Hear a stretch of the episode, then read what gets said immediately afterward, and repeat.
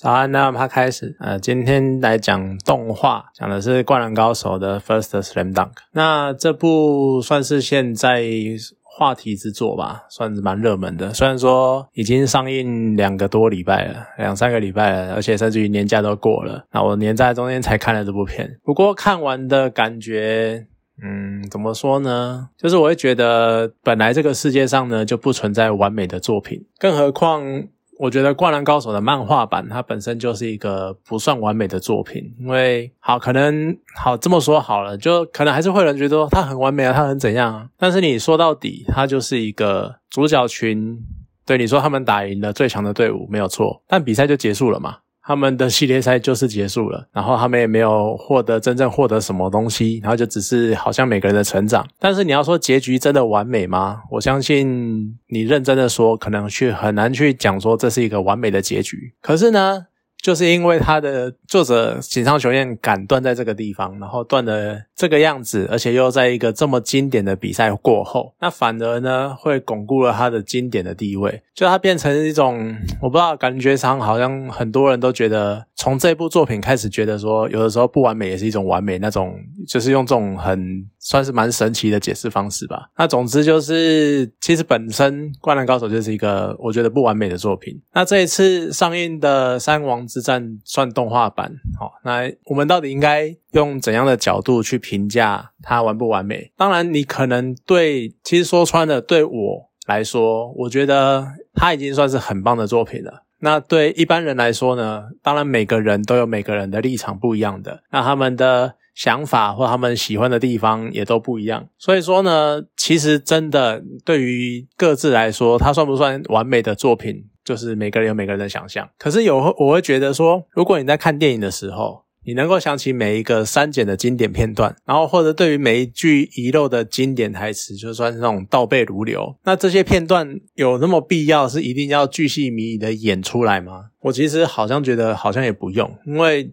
那些片段都已经存在你的心中了，因为你看，像如果很多人都在讲说，就我今天他井上今天应该把漫画的三王战照搬到大荧幕上。其实我也觉得，你这个真的他真的这样做的话，我大概也猜得到会有怎样的负评，就一定会讲说什么啊，就是一成不变啊，或什么了无新意啊，或什么这是什么老粉丝的自爽作啊，根本都看不懂啊，或者什么井上雄彦江郎才尽啊，然后没有办法突破自我啊，只会走老路啊之类的。然后现在的比较偏两极。话的负呃评价，那可能就只是立场对调，然后两个人继续开战。可我相信呢，有一个论点哈，是不管哪种情况的反方，他都可以拿来用的。就是看这部电影，我不如去看 YouTube 上面的漫画剪辑加 OP 跟 ED 就好了。我干嘛还要花钱买票看电影这样子？可你看，光这一点就是。很多人在这二十年来的时光中，他们可以观看那个 YouTube 上面很多人去剪辑《三王战》的漫画片段，然后再自己配上配乐。然后就可以不断的回味无穷，然后不断的冲刺那种想象，然后让大家一直去想说这部作品有多深，然后这部要是拍成动画有多好多好多棒多棒之类的，你就可以知道《灌篮高手》是一个多么受到期待跟多么伟大的作品。我相信也是因为这个样子，就是一般的读者呢，在经过了二十年的这种不断的想象、不断的膨胀，就是要是三王战能够拍得多好，那一定哎，要是三王战能拍成动画，那会有多好多棒多厉害。然后这种不断每化的情况之下，反复美化，所以他们可能会对于电影版有一种过高的期待，所以进去看到有落差，那相对而来那个反弹力道可能就会更大。那在动画上映之前，就其实即便那个时候，我觉得不管主题是什么，我觉得光《灌篮高手》这四个字就是让人进场的理由，就是光这个 IP。这个漫画的电影版，我就一定会进场了。可是因为三王战有它在整部漫漫画里面一个很特殊的地位，所以当知道它是以三王战为主题的时候，还是非常的期待。即便我已经知道三王战到底发生了什么事情，然后最后的结果是如何。那在实际看这部动画之前，就那个时候刚上映，哦，日本上映了，然后台湾还没上映，或者是像我是比较晚看的，就已经。看到很多很多的评价，就是都已经泄露了。就是这一次呢，除了三王战之外，另外一半的主体放在宫城良田，就是湘北先发五人的控球后卫上，那你就会觉得很微妙。就是一部三十年的漫画，它就是经啊，它的地位已经经典到，就算是各路影评疯狂在标题爆雷，也没有人会在意这件事情。它虽然说一半是三王战，好是大家都已经知道的剧情，是应该说是看过漫画的人都知道的剧情，但是另外一半呢，它是工程传，可是没有看电影的人不知道啊，但是大家都不在意，他就大家就直接标题就直接讲说什么我不想看工程工程传，或者是工程传太棒了之类的等等的标题，就是大家都直接把这个东西。直接在标题就爆雷，告诉你说《工程传》会演什么。啊，可是呢，也没有人会在意这件事情。那反而大家都会直接专注到，就是工如果是《工程传》的话，那这个主题的优劣是什么？就我觉得是蛮奇妙的事情。我刚讲了嘛，就是我们早就已经知道一半的内容是聚焦在漫画，他已经讨论过、看过上百次的球赛的内容。因为三王战二十几年来，很多人都不断的重复、不断的重复来看。那另外一半呢，就可期待的新内容，也就是《工程传》。就却被揭晓，就是在拍的是工程，有点类似励志，或者是从小就是励志，像打篮球这件事情，励所谓的励志传或者所谓的成长史，其实拍来拍去，可能就是那几套模式在跑。你那个套路，其实你一开始可能就猜得到。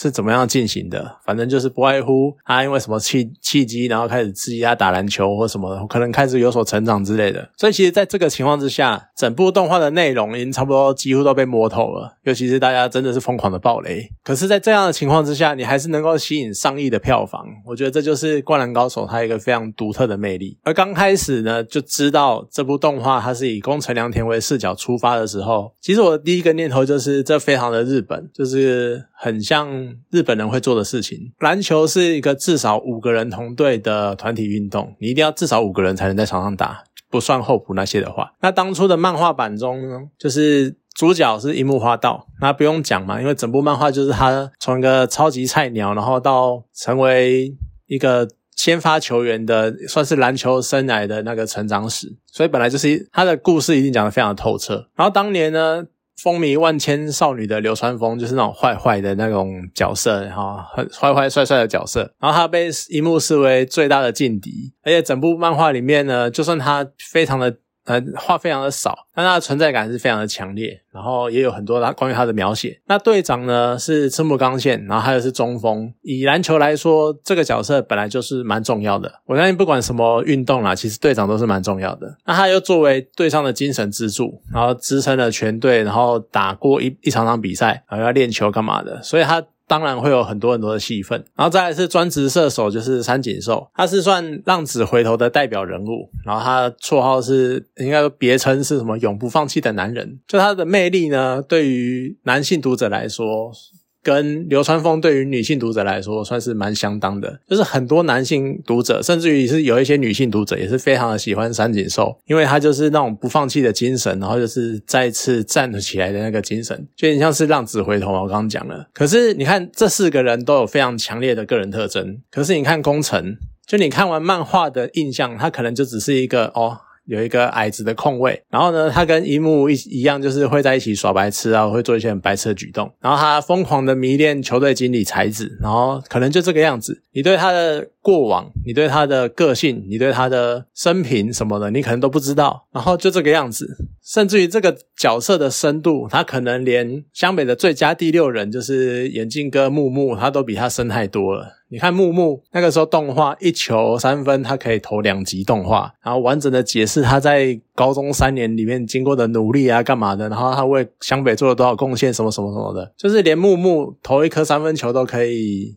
这么完整的去讲述他的回忆。可是工程呢，他是湘北。先发的球员里面唯一一个没有退场过的球员，这件事情呢，我还要在查资料的时候看到维基，我才知道。就是你可以想见，他真的是对他的描写非常非常的少。所以基于篮球是一个团体运动，然后工程呢，他好歹也是先发五人，还有举足轻重的地位。那这些理由，所以我觉得在最后的最后，以动画电影，然后让他当做主体来补足漫画当年缺少的这一块，其实我觉得是蛮合理的。更何况现在会对于《工程传》反弹这么大，啊，也正是因为这个角色当年就是非常的隐薄、非常的边缘化，然后非常的。感觉就很不重要，所以才会让人家觉得说他现在凭什么当主角？可是其实就是因为他当年太被忽略了，所以我觉得有点算是电影算是有点还他一个公道的感觉。就他好歹也是先发五人之一，以他为主角来描写，我觉得没什么问题。那当然很多人会讲说什么他就是个两分仔啊，整场比赛就只有投两分，那为什么到底为什么最后结局的时候他可以去美国打球？可我就觉得，你去美国打球这么值得大惊小怪的吗？他不是什么被选秀上。NBA 什么的，那这个我就会觉得很扯。可是他不是这样子，他只是只是去美国打球而已。像我，我可能顶球顶不到两下，我也可以去英国踢球啊。有人限制说球场有什么规定吗？我又不是去什么英超或者什么欧踢欧冠之类的，我就只是一个喜欢足球的人，然后去那个国家踢球。他就只是一个喜欢篮球的人，然后去那边，然后参加了大学篮球队，然后。参加比赛就只是这个样子而已。到底为什么？就球场并没有画什么限制什么的，任何人想打球都可以去打。所以为什么好像讲的好像美国就是比较崇高、比较伟大的样子？我就我觉得很奇怪。而且再加上就是还有作者就井上雄彦他的一些相关的访谈。他有在讲说，就是年轻的时候，他基于英雄主义，然后创造了像樱木花道这种有无限可能性，然后一个人可能可以宰制全场，然后甚至于是一手撑起全队的士气之类的这种角色，算是蛮符合所谓王道漫画题材的形式，就大家都喜欢。所以王道漫画就是一个主角他会有成长，但是这个主角的成长呢，能够。为整部漫画带来一种支撑的力量，或者是算是英雄主义，大家都靠着这个主角去进步、去进化，这样子。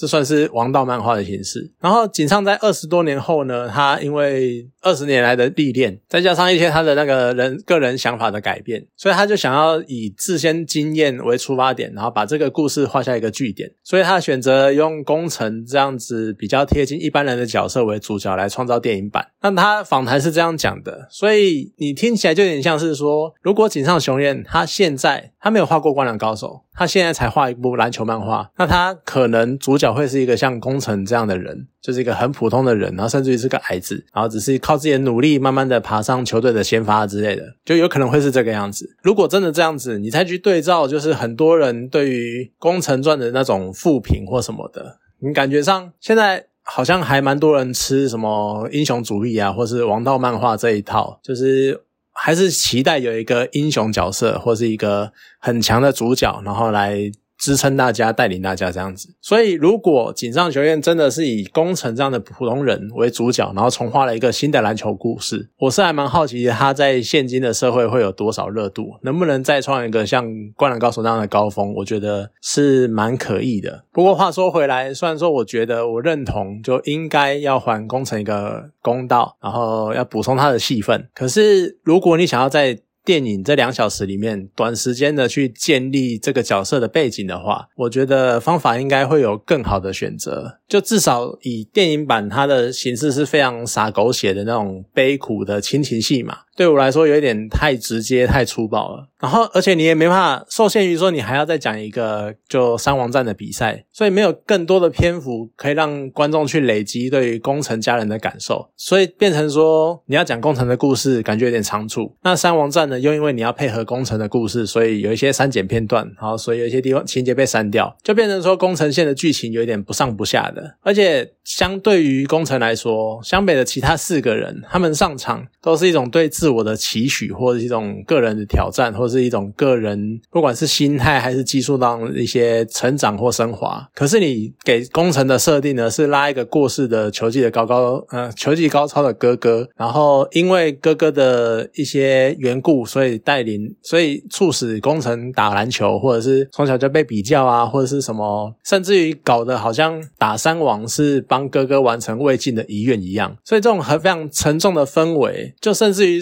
连在跟三王比赛的时候，工程好像都有一种被怨灵附身，或是被一种遗憾附身的那种感觉，而不是说打篮球是出于对哥哥的憧憬之类的。所以，这种他一个人跟其他四个人。的出发点不一样的这种不平衡的感觉，让我在看电影的时候呢，对于工程这条线一直有一点就觉得粗细，就觉得好像不太平衡。那当然回到电影版本身啊，就是我真的觉得叙事节奏这件事情是一个非常微妙而且难以处理的课题。怎么说呢？因为刚讲了嘛，就是电影版的故事大概就是《工程传》一半，然后一半是《三王战》。那既然是两小时的片长。你如果前面一小时都在讲工程的故事，然后待到后一个小时再把三王站打好打满，这样一定会比较好吗？其实我也不太确定，毕竟一样。就是变成说，虽然说比赛好像可以很连贯的打完，但是你前面的工程传呢，一个小时你也没办法累积到多少事情，而且一个小时对工程来说可能又变得太太太仓促，那就变成说观众可能前一个半前一个小时就是很凉，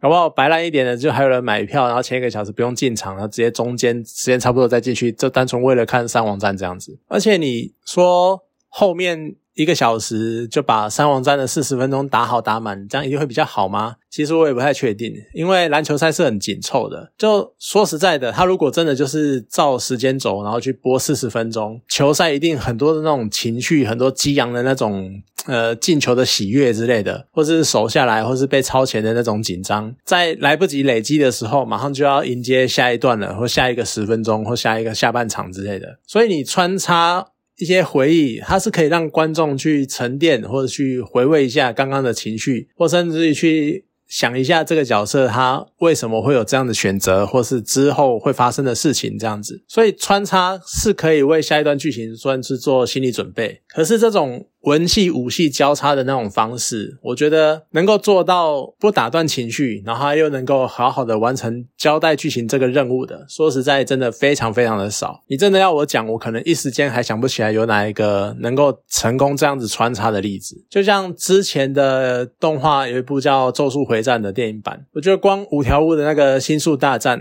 或者是乙骨跟下游的对战，然后他们之间有互相切换，或者是切换一些其他人的画面之类的。虽然说打斗他们那个时候打的是蛮爽的，可是光那种就是中间还会穿插几段的回忆的那种方式，我都已经觉得有点矮了，有点不顺了，就有点不连贯。那甚至于说《灌篮高手》自己，他的过去的。动画版其实也没有成功做到这一点，就像我刚刚最前面提到过的例子，就眼镜哥木木他一球三分，然后投两集，我觉得这个超级打断情绪的，就投一集，然后你可能这一集看完，呃，看他我出手了，然后开始回忆，就这一集就结束了，然后等到你下礼拜或者明天再来看的时候，然后突然发现，哎，你这球还没投完哦，然后还有一个回忆这样子，就是。也非常的打断情绪，甚至于说，如果你真的要分两集，那个情绪更是断到不可思议。可是我就觉得很奇怪，就是日本好像特别喜欢这种在激战的过程中，然后突然给你插一段回忆这种手法。我很好奇他到底是跟谁学，或是看哪部电影学来的？就到底始祖是谁？因为真的非常的打断情绪，然后非常的没有办法让那种很慷慨激昂的过程突然间就是不知道你在干嘛，然后切走了，然后等到再回来的时候，你还要再重新回忆刚刚发生了什么事情，这样子就变。变成说进来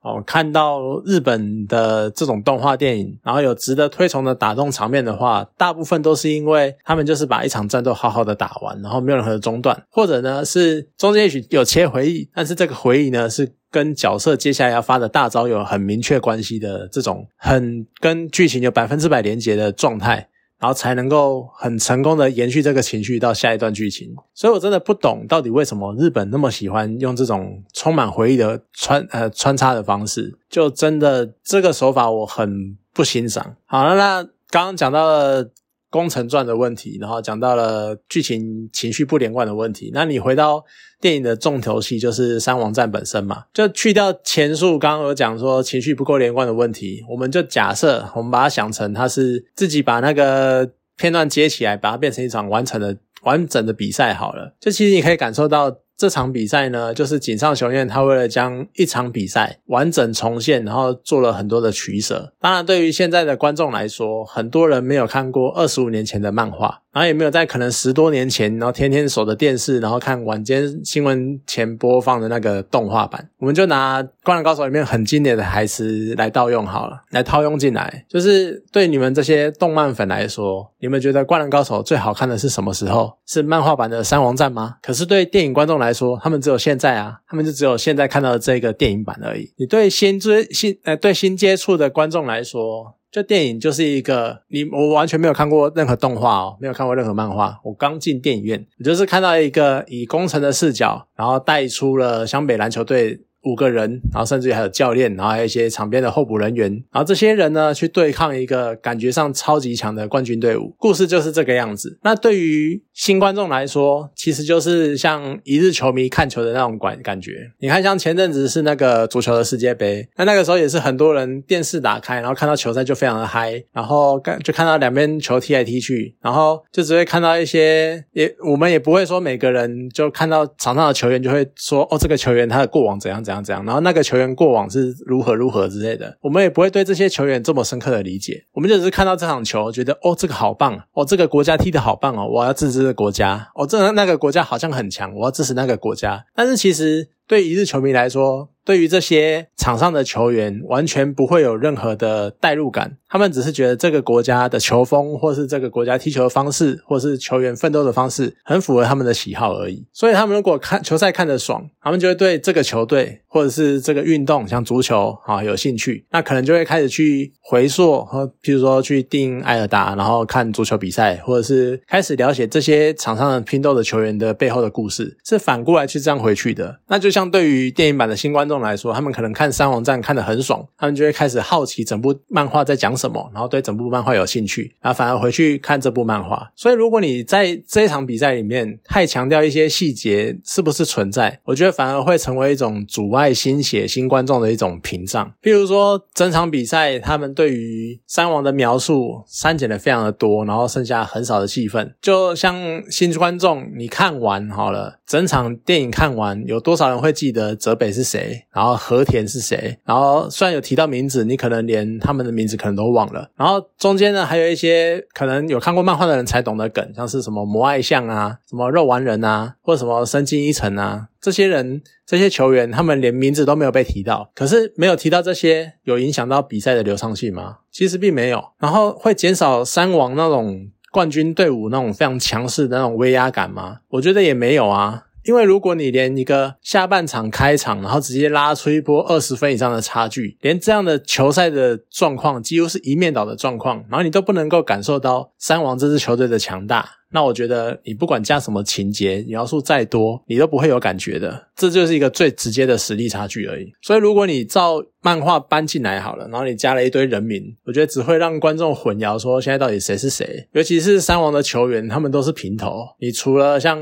摩爱像啊，肉丸人，或是河北，或或是泽北，呃不，或是和田，这些人的外观可能有比较明显的差距。好了，你看像什么泽北龙志啊，哈，深津一成啊，松本忍啊，伊之仓冲啊，就这些人，其实搞不好漫画迷都不见得还记得这些人名，甚至于对漫画迷来说，他们可能还要看背号才会想起来这个家伙是谁。那你觉得在这种情况之下，我要？提升整场比赛的流畅性，但是这些人的名字一旦一再被提起的话，反而会打断这种流畅性。我还要花时间去记这些人名，花时间去想这些人名。所以我觉得，你去，你为了要增加比赛的流畅性，然后把这些角色呢单纯的简化为对方球员，其实我觉得是一个很不错的做法。就我不需要讲这么多事情，我不需要讲的这么完整。对于新进场的观众来说，他们就是一个对敌手。他们就是一个对手，就这样而已就好了。那当然还会有什么很多人提到的什么经典场面的取舍啦，像什么啊鱼柱出来削萝卜啦，新观众一定觉得说这谁啊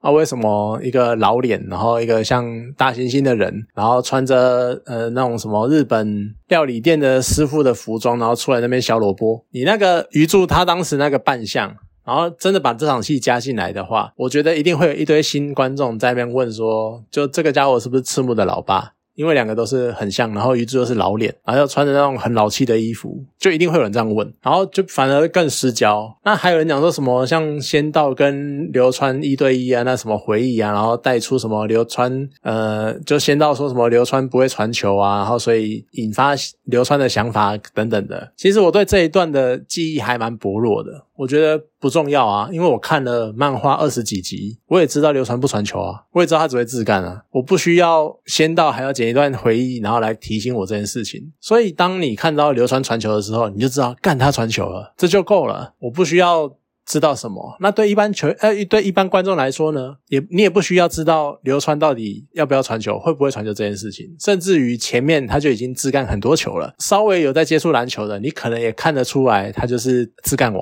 那你反而电影的处理的方式，把先到这段删掉。然后变成说流川自己去理解、去觉悟，说我要传球，要不然我过不了泽北这件事情。这样的处理方式更像是流川自己有所醒悟、有所成长，然后自发性的改变。我反而觉得这样比较好，这样是你真的自己有去思考过这件事情，而不是人云亦云的说你应该怎样，你应该怎样。就我反而比较喜欢这种呈现方式。那当然还有一个算蛮经典的状态，呃，蛮经典的画面是樱木他突然抱住晴子的肩膀，然后说他非常喜欢，然后那个算。是说，呃，他有点在回忆过去的过往中，然后结果就是被问到说你喜不喜欢篮球，然后樱木站起来，然后说他非常的喜欢这件事情，然后他其实是喜欢篮球这件事情。好了，这段删掉，我觉得算是有点可惜，因为这段算是这部真的是蛮经典的。可是呢，漫画中你要想这段漫画的剧情，它的累积是漫画呃樱木从第一集开始，他就是为了打呃为了追晴子，然后才开始打篮球，到第三十三十一集，就樱木经历了这。一一连串那个篮球的训练之后，他发现自己是真正真的真心喜欢篮球这件事情。你要有漫画那种累积，然后当樱木站起来搂着晴子的时候，才会有那个感觉，才会有那种，而且他那个时候是一种有点类似错位的样子，就好像乍看之下好像是在跟晴子告白，可是其实是樱木在对自己告白，是我很喜欢篮球这件事情。就你电影没有这些情感的铺陈的话，你直接呈现这一幕，你就觉得有点怪。你干嘛没事站起来抓着一个女生说？我喜欢，而且你没有讲说你喜欢什么，可是反而说他取而代之的是利用一木趴在地上的时候，然后去回想他从一开始接触篮球的种种历程，然后直接用整个回忆带过他这一段时间训练篮球的训练过程，然后带出他到底有多喜欢篮球这件事情。其实这一段真的我非常的感动，就是这段算是有改编，可是我觉得改编的非常的好。因为你直接让樱木用他的回忆去讲话，去带出他喜欢篮球这件事情，而且对于老粉来说，算是一个非常快速的从第一集重温樱木的成长史。那你回到球赛本身，就井上雄彦，他的确是让内容更聚焦在现场的湘北球员身上，然后提升了整场比赛的流畅度，而且。不管他是不是认同这些经典场面，我相信他是认同啦。哈。就有一些很明显的，你要是把这些删掉，就是真的会动摇整个《灌篮高手》IP，或者是粉丝会暴动的经典场面或经典台词，他还是有保留下来。像是安西教练的讲说，现在放弃的话，比赛就结束了；或是樱木讲说什么我只有现在啊这件事情，或者是下半场每一个非常重要的转折，然后譬如说零分战术，然后或者是湘北的追分，然后每一个攻。防每一个 play，然后还有最后最后就是比赛结束之后，流川跟樱木的击掌画面。其实你如果去，你如果不知道这些球员的背景或不知道球员的个性，你只是一个新观众，对你来说，电影中的三王战就像是我刚好转到体育台，然后看到了一场很精彩的篮球赛一样，然后看着非常吸引人，然后看完了这场篮球赛，然后你可能会开始喜欢湘北篮球队，然后进进而去更了解这一支球队或者是这部漫画在讲什么。那对我来说呢，就是你在。看这场比赛的过程。你会看到很多看过漫画的人，曾经的读者才会懂的地方，才会懂得梗。然后甚至于是某一次攻防里面，你可以看到，虽然说他没有特写，但是你就可以看到樱木还有宫城，然后还有三井三个人，然后对三王摆出一个弯曲右背的那种小动作。这种只有看过漫画的人才懂的东西啊，不就叫做彩蛋吗？所以对我来说，电影版就是一个充满了彩蛋的故事啊，这样不是很好吗？就你不时的可以从各式各样的小细节发现各式各样令人惊喜的地方，我觉得这样。很棒啊！因为我觉得一场战一场这种三王战，就是这个比赛，其实承载了太多的回忆，然后太多的灌篮高手的精神。就漫画版的三王战，它能够封神，其实是因为有前面二十五集漫画的累积。你看，像我刚刚讲了嘛，流川枫自干了二十几集，然后才成就最后一战中他觉悟。传球这件事情的可贵，然后三井跟赤木也是，他们一开始感觉是那种很有心结的高三学长，但是彼此非常的疏离。但是你直到最后一战，然后才会一直有那种疏离感，然后你才能够显现出他们到最后一战才开始认同彼此，然后彼此互相碰拳的那一个感动感动。然后樱木呢，更是整部漫画都在勾勒他的成长史。你要有前面两万球的投球练习，然后你才能够成就他最后的那一球绝杀。然后有一句经。经典台词他没有讲出来，就是左手只是辅助。可是当你在看到樱木拿到球，而，樱木跟流川要球的时候，他嘴巴就是在喃喃念着这句话，没有配音，没有讲出来，但是所有知道漫画的人都知道这句台词。我觉得这就是。最棒的彩蛋。那你看，如果是当初井上他们是他是在漫画版的时候，他先画了三王战，然后才用倒数的方式开始讲说樱木如何开始打球。等于说，如果对你来说你是第一次看三王战的话，那你这些。你现在觉得很感动，然后觉得不可或缺的桥段，他们还会那么让你感动吗？我觉得是相当可以的。那现在的新观众，他们就是以这样第一次接触的状态去看这场电影啊。所以片中球赛留下的片段，它其实也萃取了，就是让这些观众能够很容易理解，而且会从这些画面去感到感动的画面。我觉得它已经是一个非常诚意十足的作品了。可话说回来，就是经毕竟是经历过二十几年的时光，然后它是一个。非常经典的作品，而且它也曾经出现过非常多的改编，或是各式各样的民营梗图，所以我多少能够理解啦。就是当我在看电影的时候呢，当安西教练就老爹他说出现在放弃的话，比赛就结束了，我旁边一个屁孩就不知道在笑三小。虽然说我能够理解了，因为这句民音一直被拿来当做一些算蛮好笑的梗图之类的，可是当下心情还是会有点就是歪了一边之类的，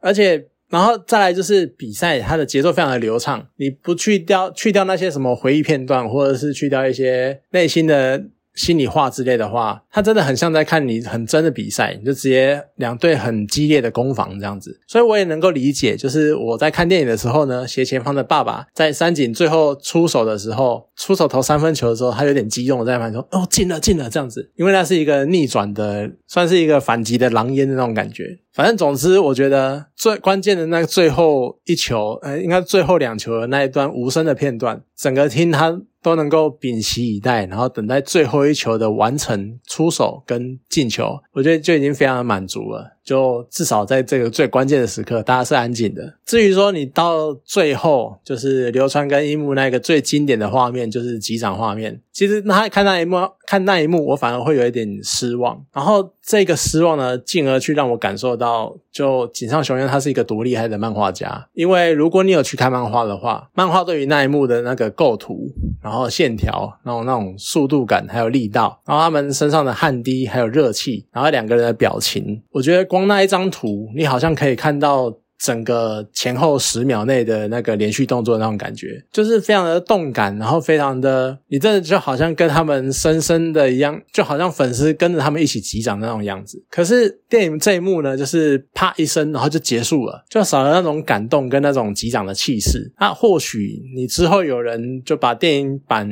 的动画一格一格放的话，或许你会发现那一个截图是有重现的漫画。可是目前呢，它就是啪的一下就结束了。那这一幕呢，也让我认识到，就是漫画跟动画他们之间的差距可以有多巨大。还有就是井上雄彦对于这一幕有多用心或多深刻的去描述这一描绘这一幅图画。那在电影上映之前啊，其实我想过千百次，就配乐这件事情，好像是片头先来一个很经典的那个当年的 OP 啊片头曲。然后呢，或者是三井呢，在下半场，然后快要透支的时候，就你看他就是快死掉，然后走路走不动啊，手都快举不起来的时候，然后开始响起了那个世界的尽，直到世界尽头的那个电吉他的前奏。他要是出手的时候，再直接接到那一句副歌，就直接那个直到世界尽头的话，又或者呢，是当樱木跟流川他们击掌的那一瞬间，然后直接接另外一首那个什么，我只注视着你的那一个片尾曲的第一句台词。我觉得如果出现这些场景、出现这些画面、下了这些配乐的话，我可能会鸡皮疙瘩掉满地，或者是整场电影我就光那边哭就够了，就泪流满面，我整场电影都不用看了。可是其实这是之前在看电影之前我一直想的事情，但是当实际看到电影之后，其实我就明白，就如果你要去依照井上的想法，然后去配合电影中球赛的节奏的话，这三首歌可能都没有出场的机会，因为球赛节奏真的太快了。按你的这这三首歌都不是是一个算是快节奏的歌，就算有点算是抒情的慢歌，所以说真的这三首歌会蛮不搭的。那你只能真的放在非常非常的前面，但是又跟工程的调性不合。你放在最后的结局又会觉得，放在最后片尾曲又会觉得说，你现在还放这个干嘛？所以算是多少会觉得有点可惜。可是其实新的那一个歌叫做《地灵感》，它的确是跟。球赛的情节算相辅相成，就真的是看得出来他们有用心的去为了这个节奏去量身打造这一首歌。啊，总之不管怎么说，电影就是拍完了，它就是上了，所谓的木已成舟。那你各位观众呢？你们要怀抱怎么样的心情上船？然后上了船之后呢？会有怎样的感受？就是个人自己的想法跟心情的。对我来说，我还是蛮喜欢这部电影的。至少它有完成了一个算一个里程碑吧，或是一个心中悬在心中的一个几十年的大石头这样子。就我至少至少在有生之年，我看到动画把这一餐画出来了。好了，以上就是我对于《灌篮高手》动画电影版的心得跟感想。然后今天这部动画就讲到这边，好，谢谢大家。